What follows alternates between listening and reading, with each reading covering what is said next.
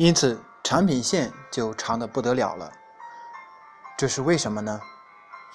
比如说，两千块到三千块这个区间，市场需求多少并不重要，只要竞争对手有几个，我们就要有几个，反正我们不能在这里面缺失了。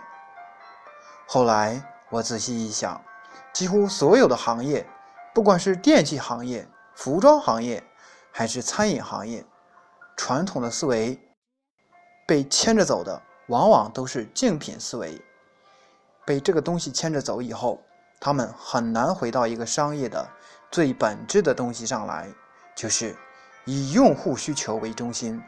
特别是在竞争日益强烈的环境下，久而久之，这种思考能力已经没有了。周航认为，传统企业提出以用户为中心是假的，因为传统企业的眼睛。主要还是盯着竞争对手，而不是关心用户需求。当竞争对手推出一个新的产品，同类企业就会盯紧同类产品，去模仿、研发等。而互联网思维应该考虑帮用户解决什么样的问题。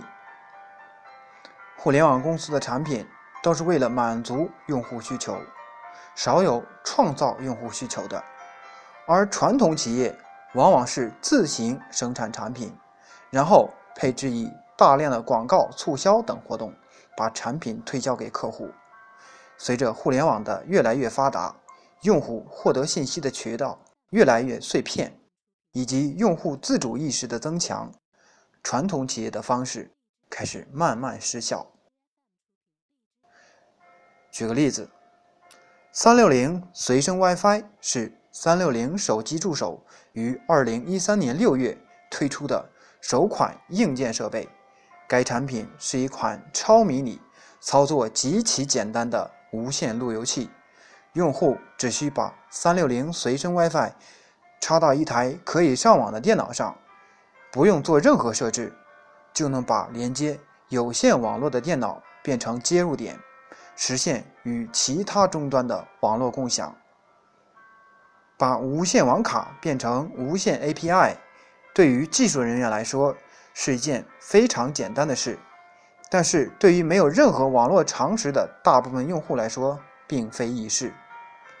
三六零随身 WiFi 的推出，正是看到了这一点，将这个看似简单，但其实许多人都不知道、不会设置的功能，进行了极简优化，这样所有人都可以轻松搭建无线 AP。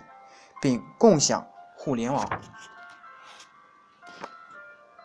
奇虎三六零公司董事长周鸿祎认为，不以用户为中心的产品，不能真正解决用户的问题，它终将失败。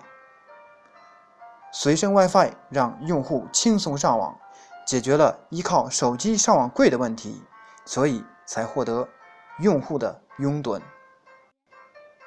必须从市场定位、产品研发、生产销售乃至售后服务整个价值链的各个环节出发，建立起以用户为中心的企业文化。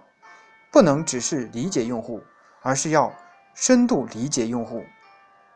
只有深度理解用户，才能生存。商业价值必须要建立在用户价值之上。没有认同，就。没有合同。